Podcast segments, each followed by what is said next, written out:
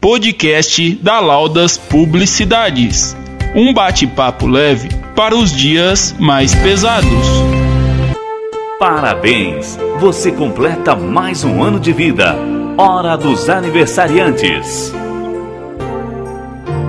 Bom, hoje, dia 26 de junho, sexta-feira, nós queremos aqui no podcast parabenizar os aniversariantes do dia. Parabéns ao biólogo William Gomes, felicidades. A nossa amiga Natiele Capucci, parabéns pelo aniversário. Luiz Carlos Piccoli, também fazendo hoje aniversário. Luzia Maria, é, Jorge Reinoso, Gabriela Benite Sartori, também fazendo aniversário. Iris Macedo, meu amigo Altair Matos Mascarenha, parabéns, felicidades, muitos anos de vida. Meu amigo Cláudio Edemur Pereira, também fazendo aniversário. Todos esses aniversariantes, hoje, dia 26, então completando mais um ano de vida. Felicidades, muitos anos de vida, sucesso, né? Que vocês consigam aí, alcançar todos os seus objetivos. Feliz aniversário! A alegria está no ar! E tinha um senhor de idade que estava na cama morrendo, reuniu os três filhos que tinha e falou: Ó, embaixo dessa casa aqui tem uma caixa de madeira. E o que tiver dentro é de vocês, mas só depois que eu morrer. Mas eles já ficaram ansiosos, não viu a hora que o velho morresse. Demorou um tempo, morreu. Mas no mesmo dia que enterraram, já pegaram um trator de esteira e uma máquina, derrubaram a casa, demoliram, cavocaram embaixo, acharam aquela caixa de madeira. Dentro estava escrito num bilhete: Tudo que eu tinha de herança era essa casa. Agora vocês derrubaram, não sobrou nada. Quiserem alguma coisa, vão trabalhar. Assunto do dia. E vamos trazer para você hoje notícias sobre saúde. Olha, o Ministério da Saúde vai passar a testar casos leves de Covid-19. O objetivo é ampliar a testagem para todos os pacientes com casos leves da doença em todos os serviços de saúde do SUS. Com a ampliação da doença para o interior do país, o Ministério da Saúde passa então a investir ainda mais na atenção primária para a coleta e diagnóstico dos casos leves da doença com isso, as unidades sentinelas que apoiam a vigilância no país passarão a realizar o teste o molecular em 100% dos casos de síndrome gripal.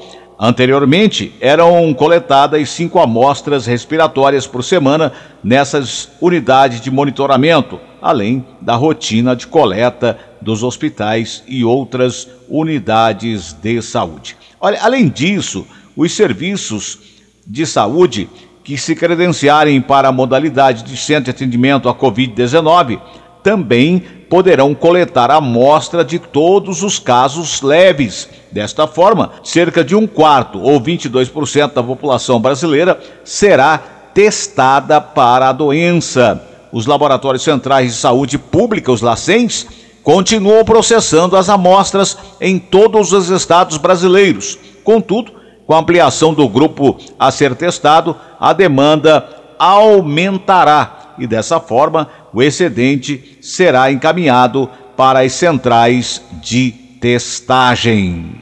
Demais serviços de saúde do SUS também serão contemplados com a possibilidade de coletar amostras de pacientes com síndrome gripal. Contudo, a proporção será definida de acordo com a capacidade de coleta de cada município.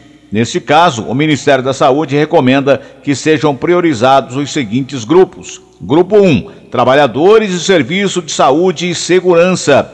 Grupo 2, condições de risco, idosos, cardiopatas, renais crônicos, imunodeprimidos, doenças respiratórias, diabéticos e gestantes de alto risco. Grupo 3, grupo de interesse para a saúde pública, crianças menores de 2 anos, indígenas, gestantes e puérperas. Grupo 4, instituições de longa permanência para idosos. Grupo 5, população privada de liberdade. Outra novidade anunciada na ocasião diz respeito à possibilidade da vigilância epidemiológica local confirmar o caso de Covid-19 por outros meios, além do critério laboratorial e clínico epidemiológico, que é feito quando o paciente tem histórico de contato com casos confirmados da doença, somam-se a eles critério clínico, imagem, exame de tomografia do pulmão, critério clínico, análise dos sintomas da doença quando não houver possibilidade de confirmação por outros critérios. A novidade vai ao encontro dos protocolos já utilizados para diagnóstico de outras doenças, uma vez que já são conhecidos os sintomas e características da infecção pelo coronavírus.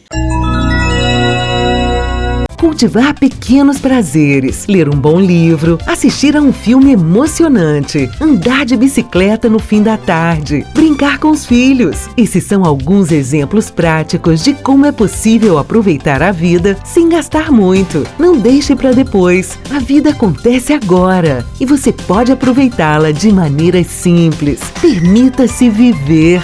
Eu sou Antônio Eduardo, esse é o podcast da Laudas Publicidade. A gente vai continuar trazendo muita informação e muito entretenimento para você.